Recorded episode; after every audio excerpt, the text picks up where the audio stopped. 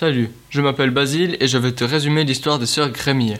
Un livre dont le scénario a été pris en charge par Giovanni Di Gregorio et les dessins par Alessandro Barbucci. L'histoire commence avec le rêve mystérieux de Sarah, l'aînée d'une fratrie de trois sœurs. Elle fait le même rêve depuis plusieurs nuits. Sarah et ses sœurs sont dans une forêt, accompagnées de méduses.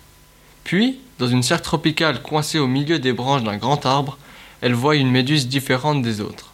Et à partir de là, Sarah se réveille. Lors d'un dimanche ennuyeux, Sarah et ses petites sœurs, Cassiopée la deuxième et Lucie la cadette, décident de fouiller leur grenier.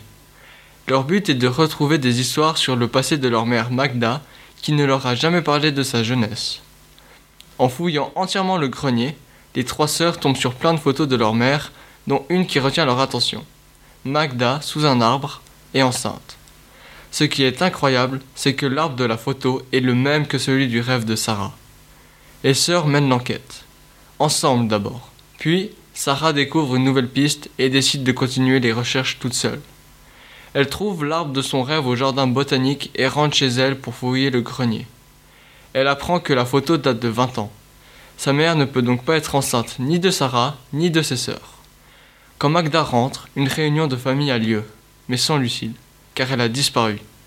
La famille part à sa recherche et tombe sur une chose incroyable. Voilà, je te laisse découvrir la fin par toi-même. J'ai beaucoup aimé les dessins du livre. L'histoire est très originale et intéressante. J'espère qu'il te plaira à toi aussi. Bonne lecture.